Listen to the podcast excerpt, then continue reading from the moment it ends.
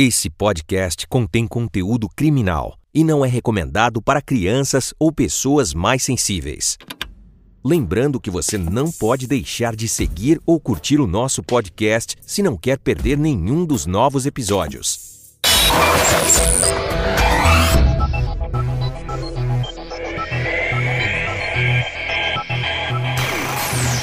Olá, sejam todos muito bem-vindos ao Que Lei é Essa? Eu sou Carla Albuquerque, estou aqui hoje com a doutora Alessandra Girardi, advogada criminalista, especialista em direito penal, e a gente vai trazer para vocês hoje o caso do Daniel Alves, né?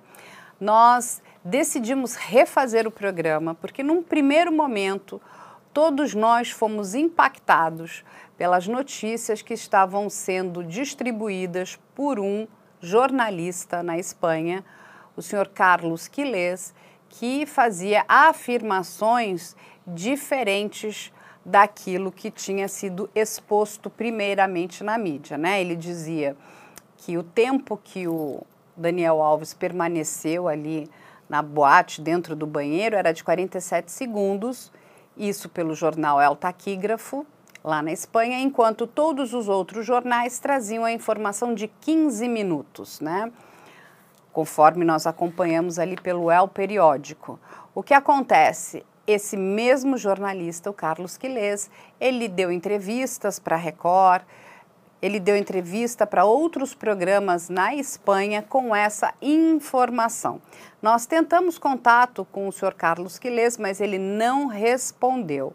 Entendemos que, conversando com outros jornalistas, que essa informação dos 47 segundos não faz sentido.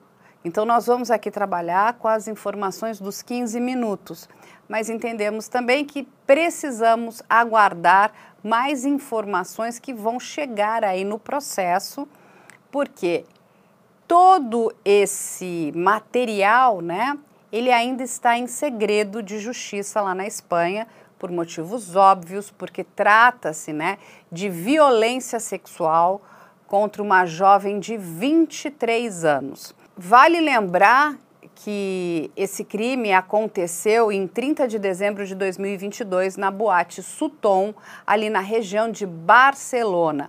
Uma jovem de 23 anos alega que foi violentamente né, abusada pelo jogador Daniel Alves. Vale lembrar que o jogador Daniel Alves é o jogador com mais prêmios coletivos ali no futebol. E ele se auto-intitula de Good Crazy.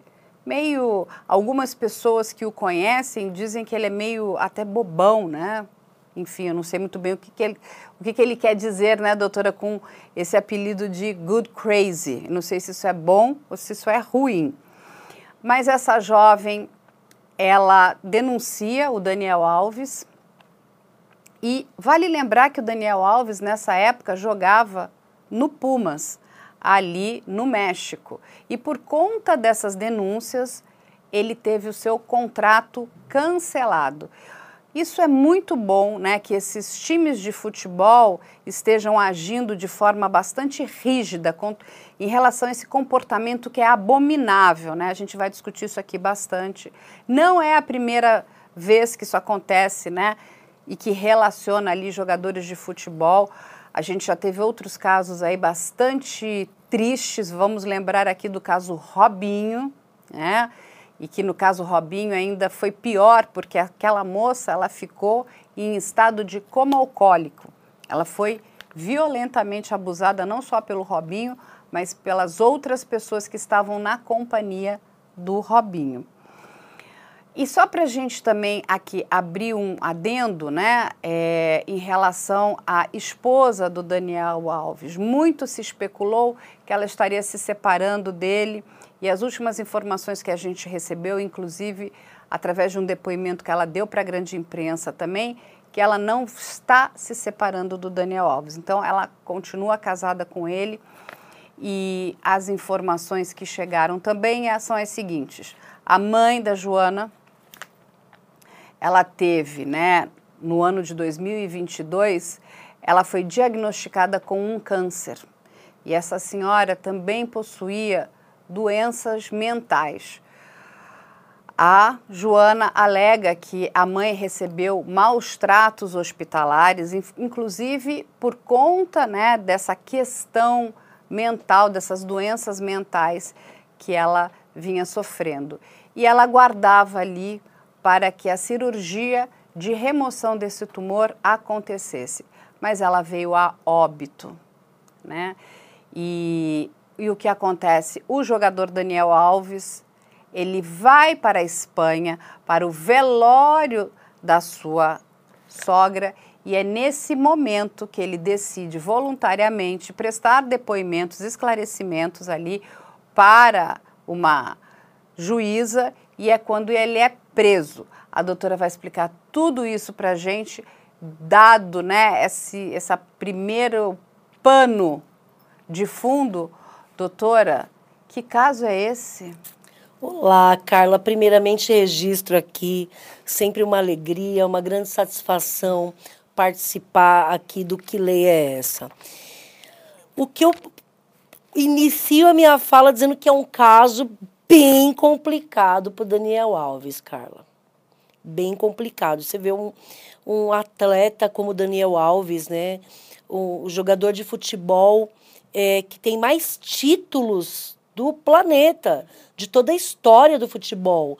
Daniel Alves jogou com os maiores nomes do futebol mundial. Ele assessorou o Messi no, nos times, jogou com o Neymar, entre outros grandes nomes do futebol, não só brasileiro, internacional.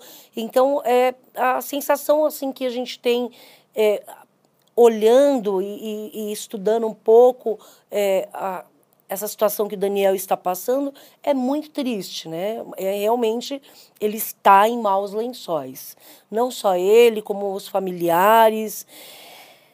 30 de dezembro, tinha acabado de encerrar a Copa do Mundo do Catar, isso foi logo após o final da Copa do Mundo no do Catar, no né? qual inclusive ele jogou, justamente, representou o nosso país, né?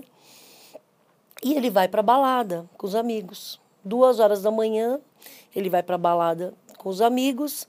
Chega lá, pelo que a gente é, pôde é, apurar, né? Tudo aqui. Lembrando que, que a gente está conjecturando, porque, na realidade, nós não tivemos acesso a esse inquérito policial da polícia catalã.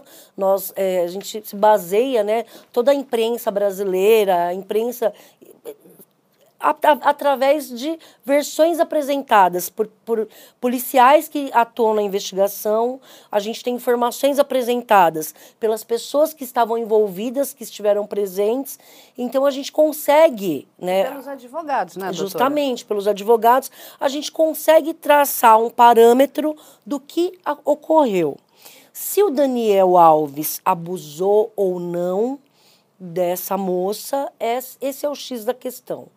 Né? Então, toda a história do Daniel Alves em relação a essa suposta agressão sexual, na verdade, mais que agressão, né, um estupro, porque ela fala que realmente teve violação e teve violência, não ficou só, ela não foi só forçada a fazer sexo oral, né? Realmente teve o um coito, né, sexual. E teve agressão física, agressão né? física. Que ela diz que ela... O grande X da questão aqui, Carla, é houve consentimento? Houve consentimento. Então, o que, que ocorre? É, isso aconteceu no dia 30 de dezembro, e aí ele foi embora, né? É, ele chega na balada, ele dança com os amigos, é, as, as filmagens, né, isso aí também é, é incontroverso, as filmagens demonstram que ele chega e eles, é, ele e os amigos se aproximam de, desse, de, dessa turma de garotas, né, de jovens mulheres, e, na sequência, inclusive, há um depoimento que diz que um dos garçons é, aborda essas moças e fala: olha, vocês estão sendo convidadas para ir para a área VIP. Elas aceitam e são dirigidas até a área VIP. E nessa área VIP eles ficam ali, eles bem, consomem bebida alcoólica, dançam na pista, tudo isso está nas filmagens, né? São sete horas de filmagem. São né? sete então, horas de filmagem. Então, o que, que ocorre? Para passar para as pessoas que esse material está sendo todo analisado e degravado, né? Porque o que, que acontece?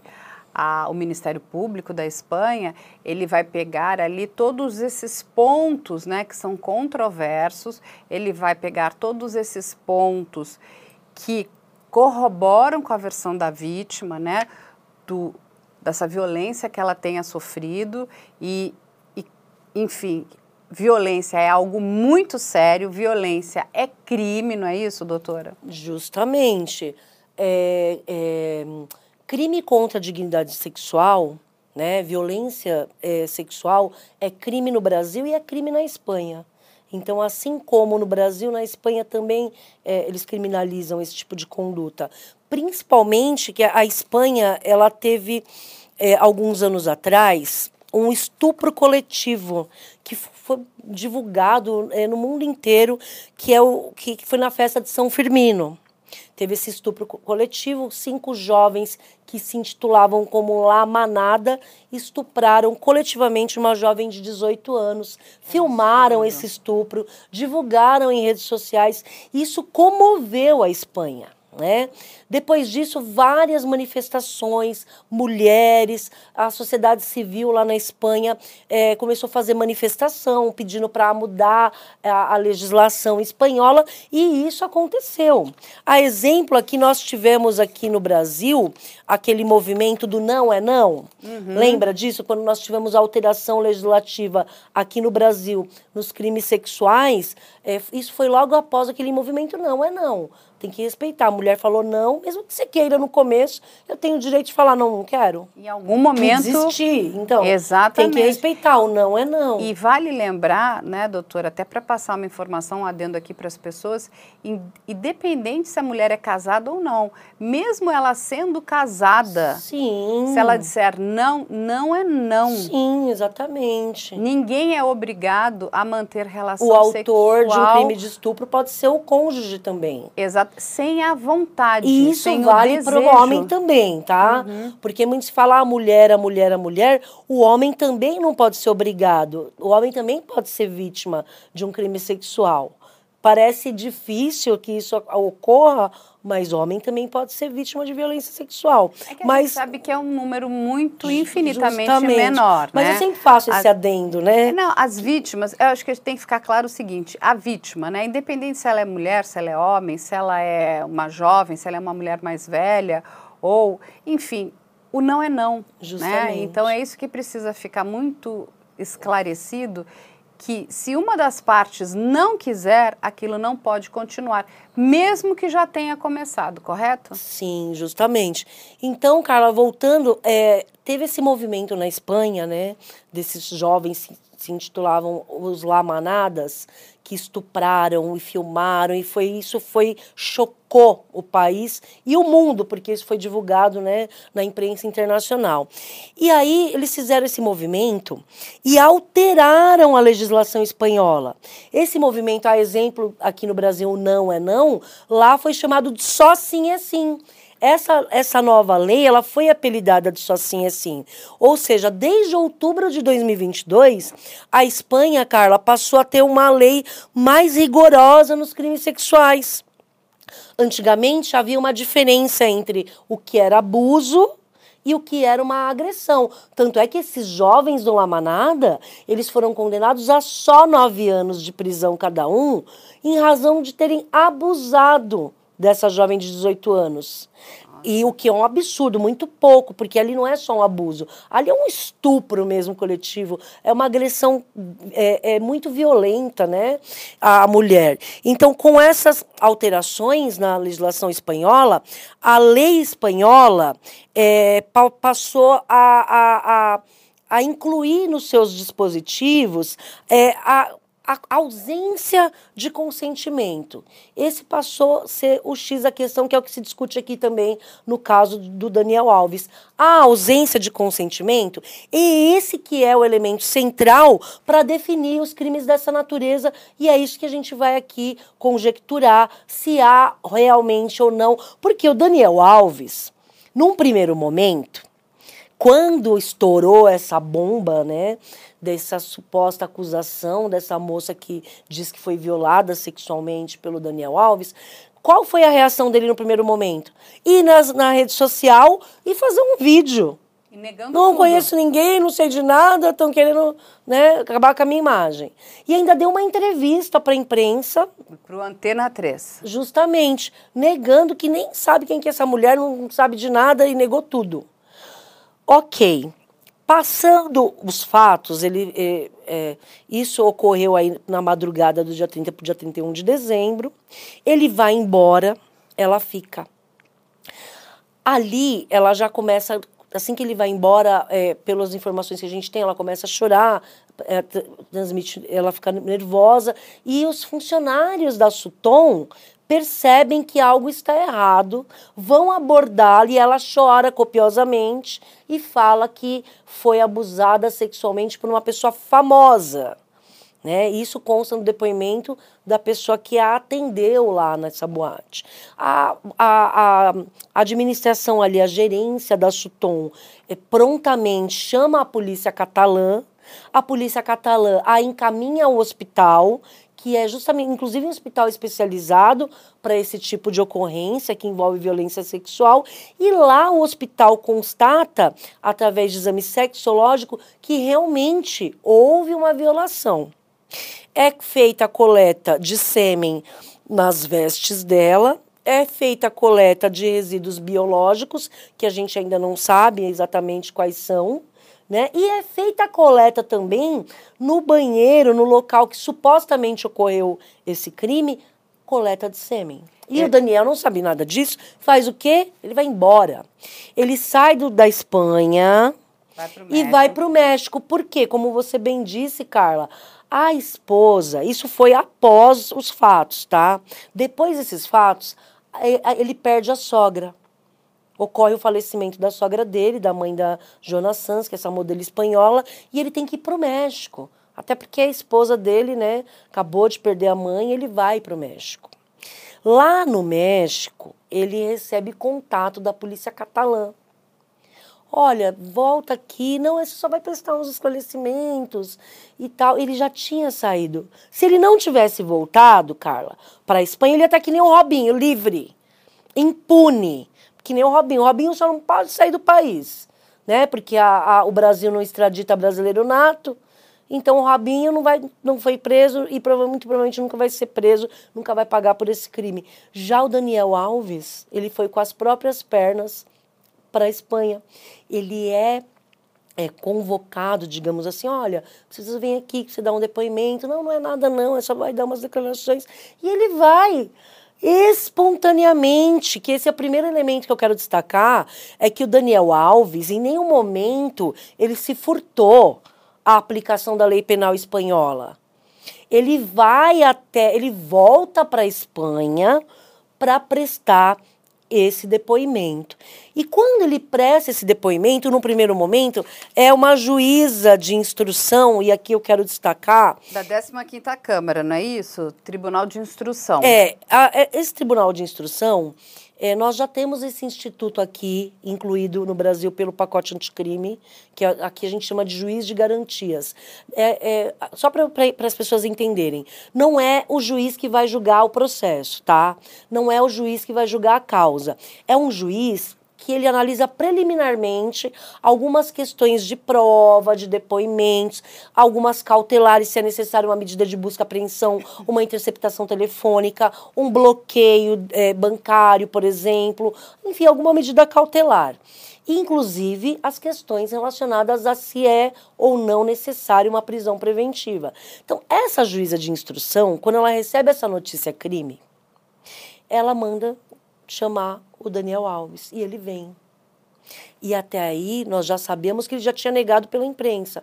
Mas oficialmente, quando ele dá o primeiro depoimento dele, ele declara nesse depoimento para essa juíza que na realidade é ela que foi para cima dele, que ele entrou no banheiro e ela já foi sentando no colo dele. E ele começa a contar uma história como se ela tivesse vindo para cima.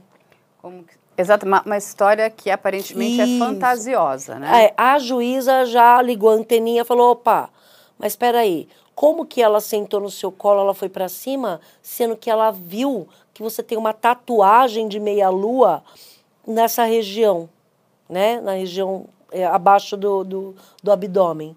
a posição que, que, é, que ele narra que ocorreu ali a situação não condiz com a versão apresentada pela vítima, porque ela, a, essa suposta vítima, ela aponta que há uma tatuagem de meia-lua nessa região íntima, que não e a juíza percebe prontamente ali que não seria possível que ela visse essa tatuagem naquela posição. E aí a juíza também informa, olha, você tá, ah, não teve relação, tá? Tem sêmen, tem filmagem e tem essa tatuagem. Vou perguntar de novo. Basicamente, eu acredito que tenha sido isso que ocorreu. E aí, nesse mesmo dia, no dia 20 de janeiro de 2023, que é desde o dia da prisão dele, ele começa a contar outra história. Ah, não, na realidade, eu realmente tive relação sexual com ela. Não, na realidade, olha, juíza, mas foi consentido. E aí, muito, então, quer dizer, ele mentiu ali para a juíza. Primeiro, ele, na mesmo, no mesmo depoimento, ele apresenta uma versão e logo em seguida, quando ele é indagado, aí ele muda. A juíza entendeu que, que isso demonstra fortes indícios de autoria Há também materialidade delitiva consistente na, na nas filmagens, consistente na, na, na no, não só nos depoimentos, né, que não, além da vítima, dessa suposta vítima, outras pessoas foram ouvidas. Então, primeiro elemento. Então, é, só só para a gente fazer uma parte aqui, doutora. Então, o Good Crazy, como ele se auto-intitula, né? Ele contou versões distintas e cada hora que ele se via encrencado com a juíza, né? Prestando depoimentos para essa juíza, ele mudava um pouquinho a versão. Ele deu porque, um tiro no pé. Exatamente, porque ele não sabia de fato o que, que eles tinham de provas, né? o que, que eles tinham de informação. Ele achou que se ele fosse lá contando uma história qualquer, aquilo o deixaria livre, ok. Vale ressaltar só uma coisa, que ele prestou esse depoimento sem a presença de um advogado, é isso? Isso Justamente. Pelo ele ainda que... não tinha advogado constituído. Isso, até porque ele foi voluntariamente, né? Ele foi chamado pela polícia catalã e pelo que a gente obteve de informação, a polícia entrou em contato com ele, olha, dá um pulo aqui, não é nada não, só preciso que você dê um depoimento que estão falando tal coisa sobre você, é só esclarecer e tá tranquilo. Então ele realmente ele foi achando que não ia ter problema nenhum. Né? Não sei se é, é, essas pessoas como Daniel Alves, pessoas que têm muito dinheiro, muita fama, muito sucesso na carreira, talvez é, seja aí é uma pessoa muito egocêntrica, achando que está acima de tudo e todos, inclusive acima da lei, né, do, dos ordenamentos jurídicos, enfim. E ele foi. Ele acha que a lei não vale para ele. Justamente. Então, ah, isso aí não vai dar nada. Eu acho que ele isso aí eu que, é, né? É que a gente fica imaginando, A gente imagina né? que uma pessoa... não vai dar nada e foi lá prestar o depoimento. Mas de novo, doutor... Só que ele se lascou Doutor, ele uma, deu um tiro no pé. Doutor, né? uma pessoa que se intitula de Good Crazy, né? O maluco beleza, mais é, ou menos. Que é um loucão assim, legal, legal, um maluco bacana. Vai chegar lá ah. e nada vai acontecer para ele. Justamente. Lê do engano. Porque ele cometendo um crime, ele será processado. Vale ressaltar que esse processo corre em completo segredo, sigilo de justiça. As informações que todos nós da imprensa recebemos estão chegando através dos advogados de defesa e os advogados da vítima, advogada da vítima, alguns depoimentos que foram dados, inclusive pelos frequentadores, né, da Suton, da Sim. boate. A vítima ela pede, né, e ela está tendo esse direito, com, né, que é, é um direito que eu entendo muito importante, ao sigilo dela, né, ela Sim. não quer que o nome dela venha a público, porque inclusive ela está fazendo tratamento psicológico e farmacológico, ou seja, ela parece que ela está bastante traumatizada. E vale ressaltar uma outra coisa também que é muito importante. É, algumas pessoas, né, de forma maldosa, é, vem a público dizendo não, essa mulher está fazendo isso porque está querendo o dinheiro, né, do Daniel Alves, querendo linkar inclusive, né, a, a, aquele caso do Neymar, lembra? Sim. E que era o Neymar e a Nájila, né? No qual a Nájila pedia, né, inclusive, uma reparação financeira. Neste caso, essa vítima não quer um centavo. Ela, inclusive, parece que a própria advogada dela diz que elas entraram até em um atrito, porque ela falou: olha, se você pedir qualquer dinheiro, você está fora do, processo. do processo. Você não continuará mais sendo minha advogada. Ou seja, a vítima já deixou claro desde o primeiro momento que ela não quer dinheiro. Não quer aparecer. Não quer aparecer. Ela quer que o Daniel Alves seja condenado por esse crime de violação, né, de abuso, dessa violência que ele cometeu contra ela. Só passar mais uma informação aqui, doutora. Essa boate, essa boate em Barcelona, ela não permite que menores de 23 anos frequentem essa boate. Então, ou seja, é uma. Ela era menor ali, né? Era ela novinha. Era, ela era novinha. Ela era a partir uma, dos 23, ela é, tem 23. Ela é uma das, vamos dizer, né? Uma das mais jovens, vamos colocar assim. Justamente. assim. Então, menores de 23 anos não podem frequentar a Suton. É, o esquema de vigilância da boate é bastante grande, né? Eles têm ali câmeras né, de segurança que capturam tudo o que acontece dentro da boate por motivos óbvios, né? Parece que pessoas né, de um grande poder aquisitivo frequentam esse local. Uma boate de luxo. Exatamente.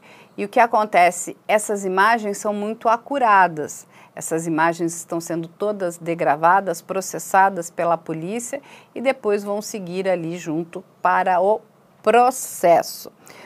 O que algumas pessoas nos contam, né, é que o Daniel Alves chega nessa boate com alguns amigos.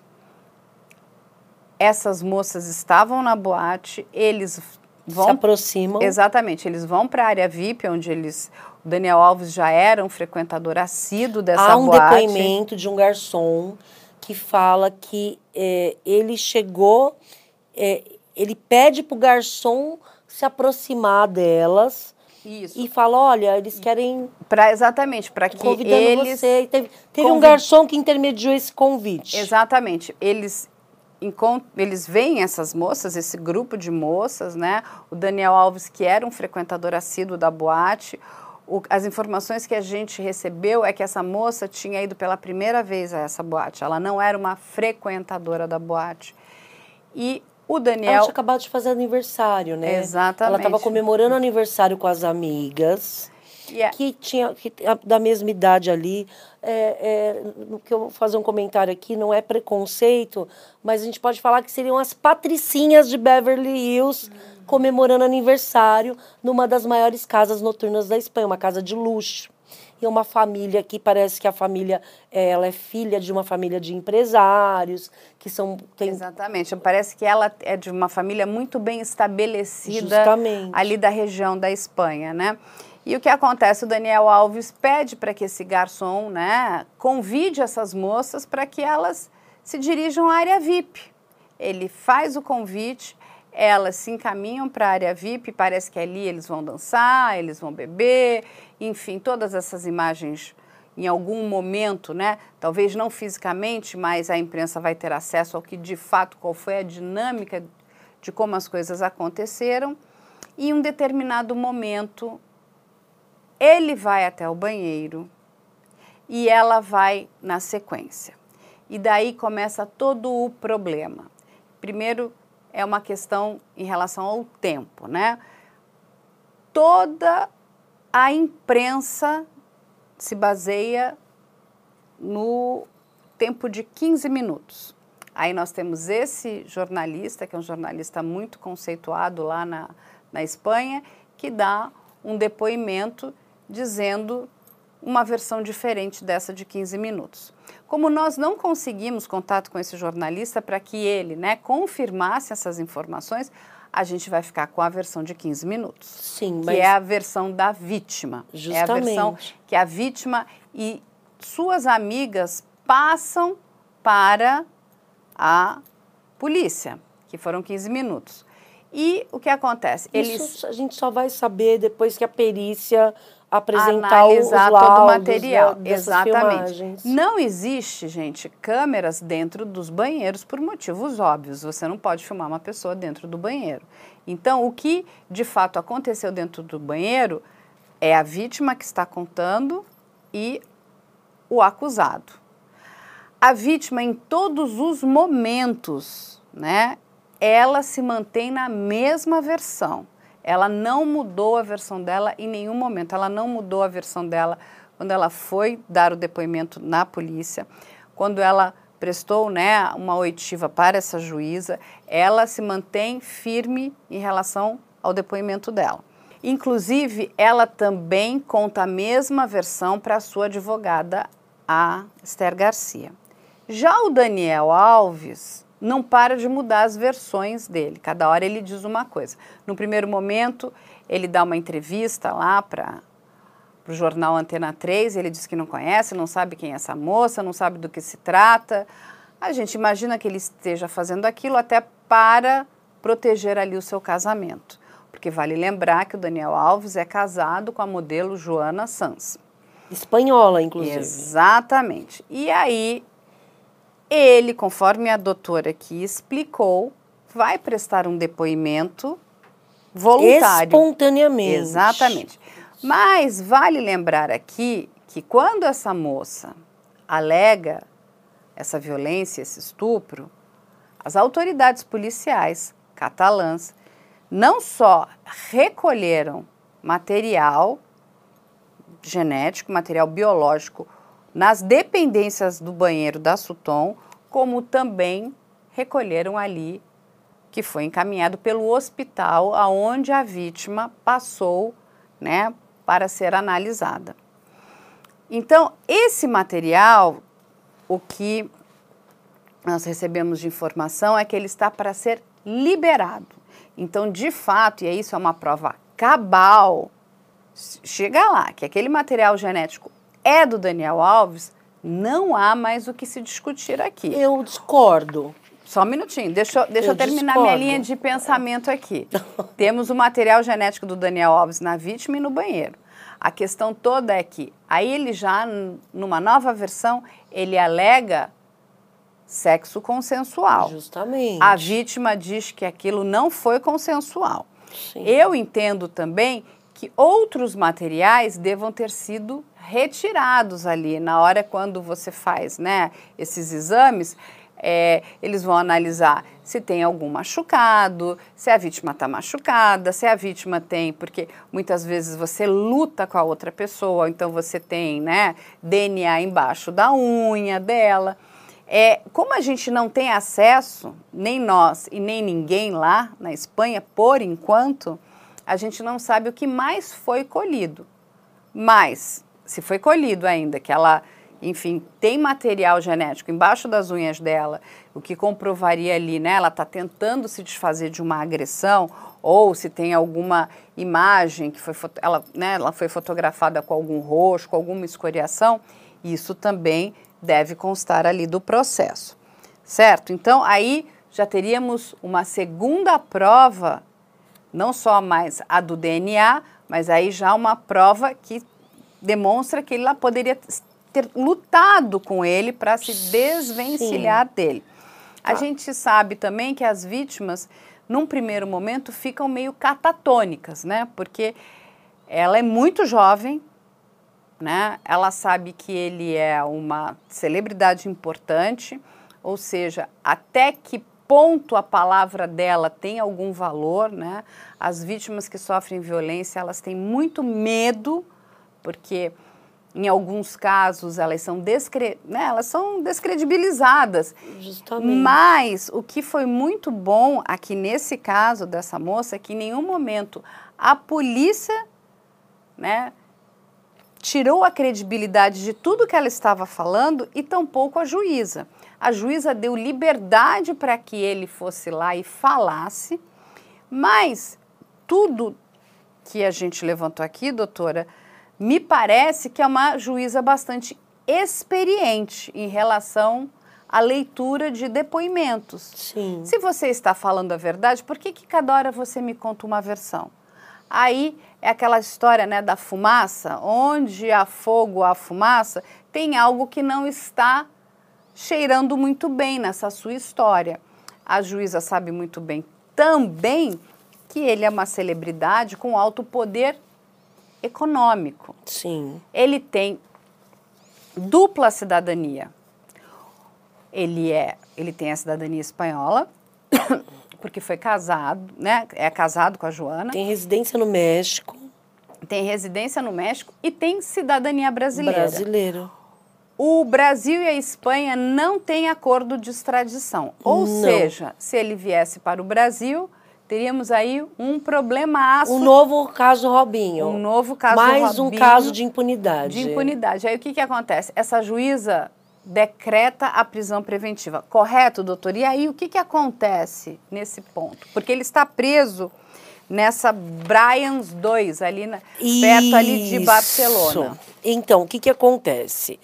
É, eu entendo, Carla, é, é, primeiro, palavra da vítima, ela não pode ser levada em consideração de uma forma isolada, né? Então, no caso do Daniel Alves, nós temos a palavra da vítima, né, é, aliada com outros elementos. Né? O que corrobora, a- é, em tese, né, pelo menos é, de, um- de uma análise superficial, o que corrobora essa versão apresentada pela vítima. Então, nós temos, num primeiro momento, o exame que é feito no hospital, logo ali após o calor dos fatos, a polícia catalã age muito, foi muito eficiente, rapidamente a levou para o hospital. Então a gente tem primeiro esse elemento, que é o exame que foi feito nela, comprovando que houve realmente a violação sexual. Agora, se tem agressão ou não, a gente ainda não sabe. O que a gente sabe que é fato, já foi confirmado aí pelo, através de entrevistas, pelos próprios policiais catalãos que houve sim uma violação sexual. Se houve outra agressão, a gente não sabe ainda. Além disso, a gente tem a palavra da vítima com outro elemento que corrobora a sua versão, que é as filmagens. Associada a- ao exame no hospital, às filmagens, nós temos coleta de material genético. Sêmen no banheiro, sêmen nas vestes e resquícios biológicos que foram colhidos nesse exame sexual que foi realizado no hospital. Portanto, nós não temos a palavra da vítima isolada. Como a gente vê aqui no Brasil, muitas vezes as pessoas são acusadas de estupro e condenadas e cumprem pena com base exclusivamente na palavra da vítima, que eu acho que é muito delicado, né, manter uma condenação, uma acusação com base só na palavra da vítima. Nós não temos só a palavra da vítima, nós temos a palavra, os depoimentos dessas mulheres que acompanhavam essa moça de 23 anos, que narram que, o, que ele assediou também essas mulheres, inclusive uma ia fazer uma denúncia também Contra ele. isso, mas quando foi no dia 6 de fevereiro, se eu não me engano, ela desistiu porque ela não quer tirar o foco, porque a amiga dela que foi realmente violada, como ela só foi só assediada, ela deixou para lá e prefere servir como testemunha para o caso dessa amiga. Ela deu essa versão e não vai prosseguir com mais uma ação penal em face do Daniel.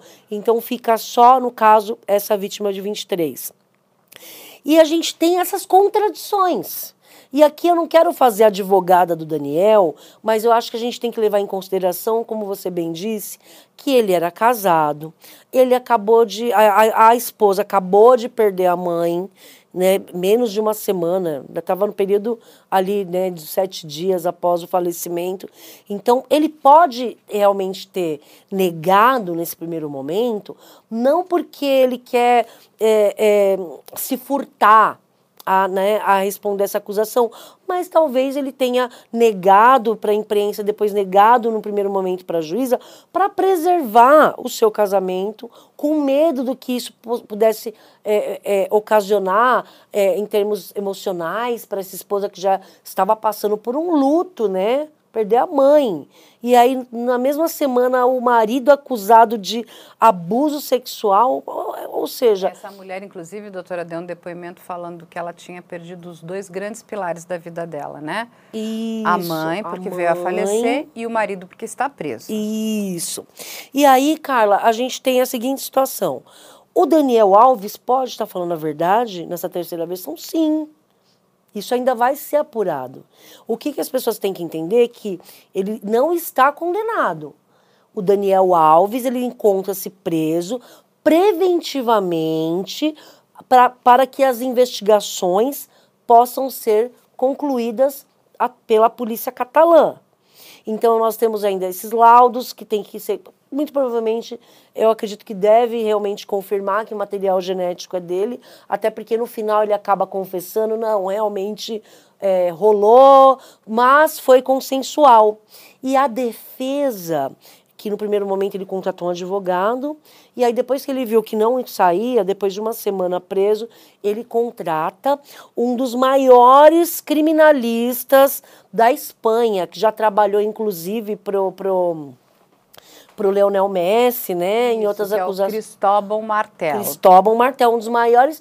Mas o fa... ele pode ter o melhor advogado do mundo, que a situação dele é delicadíssima. Por quê?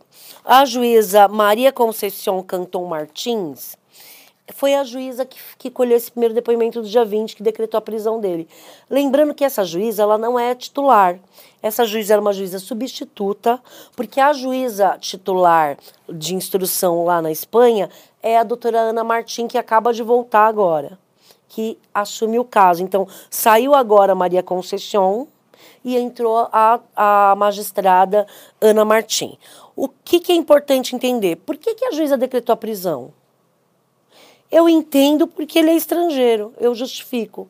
Tudo bem, tem contradição no depoimento, tem a questão do depoimento da vítima, tem o exame no hospital que aponta essas lesões de estupro, uhum. tem essa versão da tatuagem de meia-lua entre o abdômen e as partes íntimas, tem as filmagens da Suton, tem sêmen coletado e, e tudo mais. Só que por que, que a juíza decretou? Eu entendo que ela decretou pelo risco de fuga a exemplo do caso Robinho. Eu entendo que a prisão dele foi decretada pelo pior momento que isso podia acontecer, no momento que a Espanha acabou de alterar a legislação para agravar os crimes é, de natureza sexual. Então, é, foi realmente é, foi o pior momento que o Daniel poderia estar tá sendo investigado por, por assédio sexual, por violência sexual, por estupro, enfim, na Espanha. Até porque. Momento delicado. Muito delicado, mas ao mesmo tempo, doutora, isso precisa né, acabar. Esses abusos, essas violências contra mulheres, né? É, principalmente nessa situação onde você está ali se divertindo é, e acaba bebendo, e a gente sabe como algumas coisas funcionam, né? Algumas pessoas, é, elas se utilizam dessa vantagem para tirar vantagem, ou seja, é uma vantagem de ver que a pessoa está mais descontraída, Embriagada. Já, já bebeu um pouco mais, então agora eu vou começar a tirar vantagem dessa situação. Veja de novo o caso Robinho, aonde aquela moça estava quase em coma alcoólica e foi abusada de uma forma animalesca, né? Assim, por aqueles homens Sim. todos. E aí esse jogador foge, ou seja, isso é uma vergonha, é uma vergonha para os homens, é uma vergonha para o futebol e é uma vergonha Sim. para o Brasil. Porque temos uma vítima lá na Itália, né, que não está tendo o direito de ver o seu agressor preso. Porque uma pessoa que comete esse crime, ela merece pagar, né? E eu entendo que ela tenha que pagar um, um, um preço o mais alto, porque isso precisa acabar. Porque se isso não acabar, isso vai continuar acontecendo. É a questão da impunidade, né? É, eu acho que em alguns momentos é, esses, esses homens que cometem esses crimes, eles acreditam que nada vai acontecer com eles. Mas, graças a Deus, a lei está mudando e as pessoas precisam entender a questão do que não. É não, né? não. Pode até ter começado, eu, é o que a defesa deles está alegando, que eles estavam inclusive dançando de forma íntima. Ok, podem ter trocado alguns beijos, algumas carícias, mas isso não significa que ela consentiu uma relação sexual com esse jogador. E sabe, isso, mas ela é pode sim ter consentido. Mas, do... E é nesse ponto que eu discordo, Carla. Mas deixa só eu terminar aqui a meu ponto, a minha linha de pensamento. Inclusive para uma mulher que é um tanto quanto degradante ser levada para um banheiro, não é? Porque não é que você ainda está em um lugar que seja, né, vamos dizer, gostoso ou dentro de uma questão romântica. Você é jogada dentro de um banheiro, é forçada a fazer sexo dentro de um banheiro né? Que situações, né? Inclusive de tudo, é, é degradante. É degradante. Porque é muito. Inclusive, falou assim: não, a gente estava é, numa noite romântica, num quarto, e eu desisti. Enfim, não, nada. Dentro de uma boate, aonde você é jogada dentro de um banheiro, é forçada. Ela, o que, pelo relato dela, não ficou só né, na consumação sexual, ali também teve violência física. Ela informa que ela foi agredida. Né? A gente está falando aí de um jogador que tem uma massa muscular. Tomar Sim, um, um, homem um soco, forte, um tapa, um empurrão. Os maiores atletas do mundo. Exatamente. O empurrão dele não deve ser bom, não.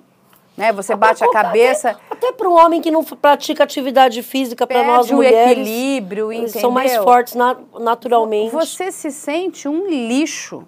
Porque é isso que a pessoa se sente. Ela se sente um lixo, né? Ela se sente, inclusive, muito pouco especial, ou seja, estou aqui para servir, né? Essa, esse seu desejo né, imediato, né, quase que uma necessidade imediata, e para ser descartada. É, é, é, é, é ruim em todos os sentidos. Mas eu entendo, e a gente está aqui, né? Eu acho que nós temos que ter a cabeça aberta para ouvir o contraditório. Justamente. É, então, agora, por tudo que está sendo apresentado, e quando a gente entende que essa moça não está procurando a imprensa para aparecer diferente da Nájila do Neymar, ela não está pedindo nenhuma reparação financeira, eu vou tender a acreditar nessa vítima. Mas, e vou reforçar o seu argumento. Ela também exigiu que essa advogada que a representa não dê entrevista e não apareça para que a imagem da quando ela estiver na presença dessa advogada, a imagem da advogada não seja associada à imagem dela. Ela, ela a advogada deu uma entrevista, ela não mostra o rosto, mas ela já deu algumas entrevistas dizendo que ela não pode aparecer, né? Ela se ocultou, inclusive, das redes sociais, essa advogada, para poder apresentar essa cliente, para que a imagem dela não seja associada a dessa vítima. É justamente o que você falou. Realmente, os elementos estão todos, por isso que eu falei desde o início. A situação do Daniel é bem delicada. E a defesa, o que eu queria dizer também, a defesa entrou com um pedido na justiça, além do recurso que está atacando essa decisão que decretou a prisão preventiva, a defesa também fez um requerimento no juízo de primeiro grau, pleiteando fossem colhidos novos depoimentos. Assim que essa juíza voltou de licença, porque a doutora Maria, que é a juíza que decretou a prisão, estava cobrindo a doutora Ana Martim. Essa semana, a doutora Ana Martim retorna para os trabalhos no Judiciário Espanhol.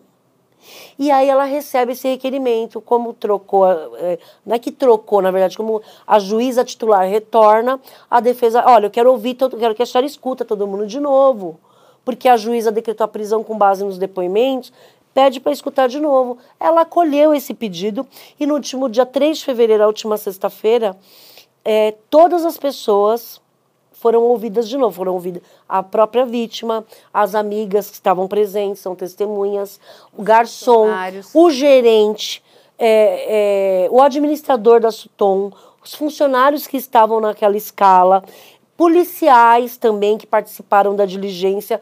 Ao total, as informações, pelas informações que nós é, obtivemos, ela ouviu oito pessoas no último dia 3. O Ministério Público, a manifestação ministerial né, na Espanha é no sentido de manter a prisão preventiva. E agora, no dia 6 de fevereiro, o Ministério Público já se manifestou em relação ao recurso interposto pela defesa e a manifestação ministerial, Carla, é pelo indeferimento. Ó, tem que manter Daniel Alves preso. E eu, aí eu acho que a maior dificuldade, é, tanto da defesa quanto da acusação e do próprio magistrado que vai julgar essa ação penal é houve ou não consentimento. Esse é o grande X da questão. É, é a possibilidade, tá? Até a gravação desse programa, a gente não sabe a possibilidade de a gente voltar aqui para falar que ele está solto ou não. Tudo leva a crer, e é bastante. Com, é, é para mim é quase que é, é, muito difícil ele sair dessa situação. Eu não sei qual vai ser a estratégia da defesa para provar a sua inocência, é, mas todas as provas acusam, né, o Daniel Alves com força, né? E eu entendo ah, o que a sociedade da Espanha pede, não só a sociedade da Espanha, eu acho que né, a sociedade dos países democráticos pedem é que esses abusos, essas violências, elas se encerrem, né? Existe, inclusive, todo um trabalho, né, lá com as boates, que querem agora, inclusive, fazer parte, né, da acusação contra o Daniel Alves, para que esse tipo de atitude, né, ela se encerre, que as pessoas possam ir, né, para essas casas noturnas para se divertirem e não para se tornarem ali criminosos, né? Justamente. Principalmente predadores sexuais, porque é exatamente isso que está acontecendo. Justamente. Veja bem, a, a, Espanha, isso tem um clamor público hoje, né? Principalmente, como eu já disse, em razão dessa alteração legislativa né, na Espanha, é, tornando mais gravosa, mais gravosos os crimes contra a dignidade sexual. E a gente vê, né, é, é, em relação a isso, a Federação de Discotecas de Barcelona, né, que é, são várias casas noturnas representadas por essa federação, é, se habilitou, pediu habilitação nesse processo para atuar como assistente de acusação, para fazer parte da acusação. Eu, é, nós não sabemos ainda qual vai ser o desfecho desse, desse requerimento que a Federação de Discotecas fez. ou não. O que nós temos hoje de concreto é que o Ministério Público já discordou. Tá? Não quer isso. Isso. Eu não, não sei dizer exatamente como funciona na legislação espanhola, que eu não me aprofundei, mas aqui no Brasil isso não é possível, tá? Assistente de acusação numa ação penal aqui no Brasil não é qualquer um que pode. Né? Nós tem, é, tem, que, tem que preencher alguns requisitos. Então, por exemplo, o próprio ofendido pode ser, né, pode atuar como assente de acusação, o seu representante legal, é, cônjuge, companheiros, filhos, pais, irmãos, ascendente, descendente, enfim. Não é qualquer pessoa que pode se habilitar num processo, eu quero que o sujeito seja condenado. Por quê? Ah, porque eu sou, porque meu pai, porque minha mãe. Ah, então tudo bem. Então, no Brasil, nós temos um rol taxativo para poder figurar como assistente de acusação no processo. Lá na Espanha, é, a legislação é parecida, né? Tem, cada um tem, tem suas peculiaridades, mas a legislação é no mesmo sentido. Então, eu acredito que a juíza vai indeferir esse pedido, tá, Carla? Mas tudo pode acontecer, então. E aí, só para a gente explicar, o protocolo que a própria Boate utilizou se chama no calem né? Que é não se calem, né? E vamos trazer aqui uma informação que eu acho que é muito importante aqui para o Estado de São Paulo. O governador do Estado de São Paulo, o governador Tarcísio, né?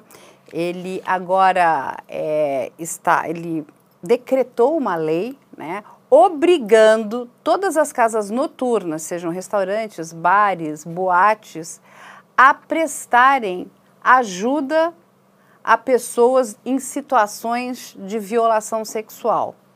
A gente sabe, novamente, a grande maioria dessas pessoas... Que foi comemorado aqui Exatamente, no estado de São Paulo. São mulheres, mas se algum homem também estiver numa situação né, de violação, ele também pode pedir ajuda.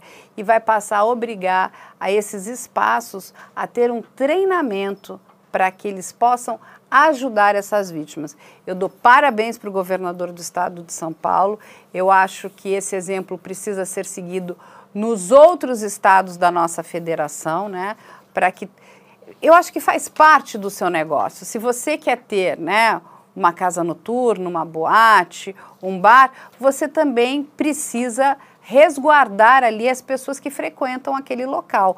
E Sim. segurança, gente, é inegociável seja a segurança em relação à, vi à vida de uma pessoa, seja a segurança em relação à dignidade sexual daquela pessoa.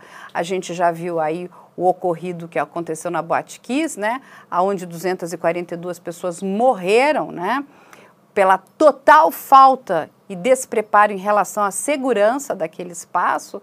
Ali a gente está falando né, da segurança em relação à vida, mas a gente encontra a segurança em relação à dignidade sexual das pessoas. É, esses espaços precisam estar preparados para ajudar e combater, inclusive, esse tipo de agressor. Essas pessoas precisam ser banidas, né? elas precisam ser denunciadas, essas pessoas precisam ser expostas, porque elas precisam ser presas. Esse tipo de comportamento é abominável. Parabéns para o governador Tarcísio, nosso governador aqui no Parabéns. estado de São Paulo. Você vê, Carla, olha a influência do, do que está acontecendo com o Daniel Alves, a que ponto chegou. Então, é, é um caso que teve uma repercussão tão. que tem, né, uma repercussão tão grande internacional, que aqui no Brasil nós tivemos uma alteração no ordenamento jurídico em, que com certeza eu, eu acho que não, tem como um não avanço. dizer que não e que não foi influenciado, que não foi motivado pelo caso Daniel Alves. Não é muita coincidência o governador acabar de editar essa norma logo após o caso que estourou do Daniel Alves? Não, do próprio né? Robinho Do próprio também. Robinho também é muito recente, né? Então, quer dizer, o Brasil está passando vergonha, né?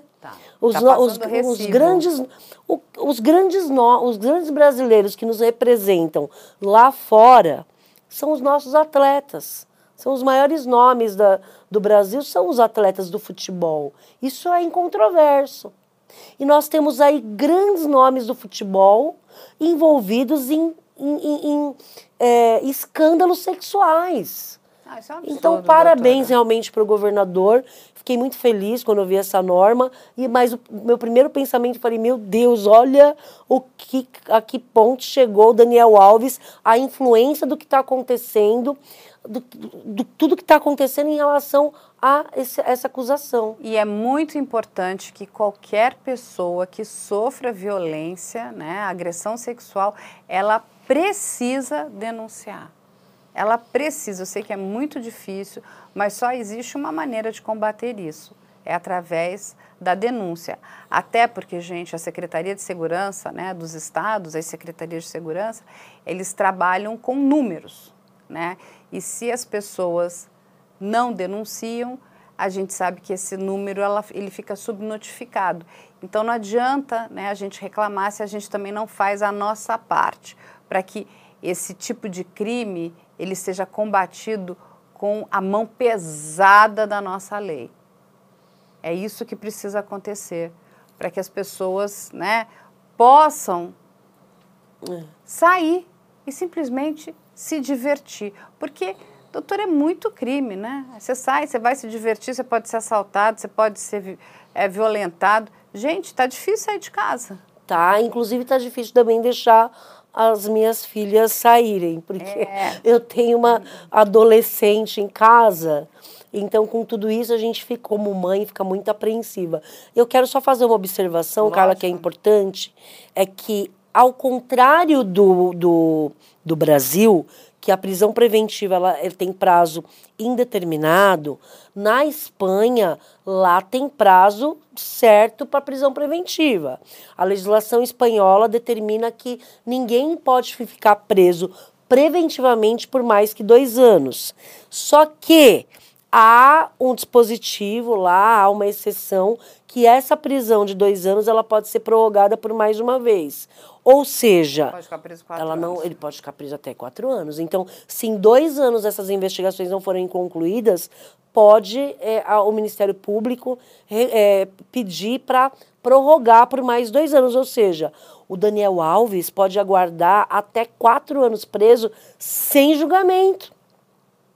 Eu acredito que não vai demorar tanto, porque um caso de tamanha repercussão midiática Vai precisar ter uma resposta também. vai precisar ter uma resposta para a sociedade célere. internacional, não só espanhola, mas internacional. E, e também, né, para não posso deixar de falar que é, o fato se deu em território espanhol. Portanto, a lei criminal, tanto penal quanto processual penal, que vai ser aplicada no caso do Daniel é a lei espanhola.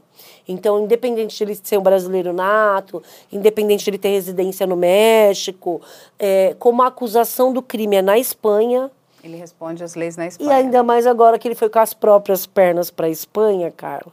Foi voluntariamente. Eles, ó, vamos segurar. A verdade, muito provavelmente isso não está na decisão, não está no papel, mas acho que a juíza já deve ter lembrado do Robinho, que ficou impune, outro jogador de futebol. Aí pensou, aqui não, prende. Esse aqui vai responder, vai ficar preso e, se for condenado, vai cumprir pena na Espanha. Muito bem, que não é legal lá também, não, gente. Mas, enfim, essas pessoas procuram, né, esses caminhos tortuosos. É, é complexo. Mas eu vou deixar aqui primeiro nosso agradecimento à doutora Alessandra Girardi. Vão ficar aqui as nossas redes sociais, o nosso e-mail é op.medialento.com.br. Se você quiser tirar alguma dúvida, quiser enviar alguma sugestão, a nossa produção está de portas abertas para lhe atender. Se quiser conferir o especial que fizemos sobre o caso ou assistir essa entrevista na íntegra, é só acessar o nosso canal do YouTube. O endereço é youtube.com/op Operação Policial. youtube.com/op Operação Policial. Tudo junto. E agora você também pode dar estrelas para o podcast se estiver ouvindo o nosso conteúdo pelo Spotify. Se você achar que a gente vale 5 estrelas, pontue a gente, por favor, é importante. Esse podcast é produzido pela Media Land.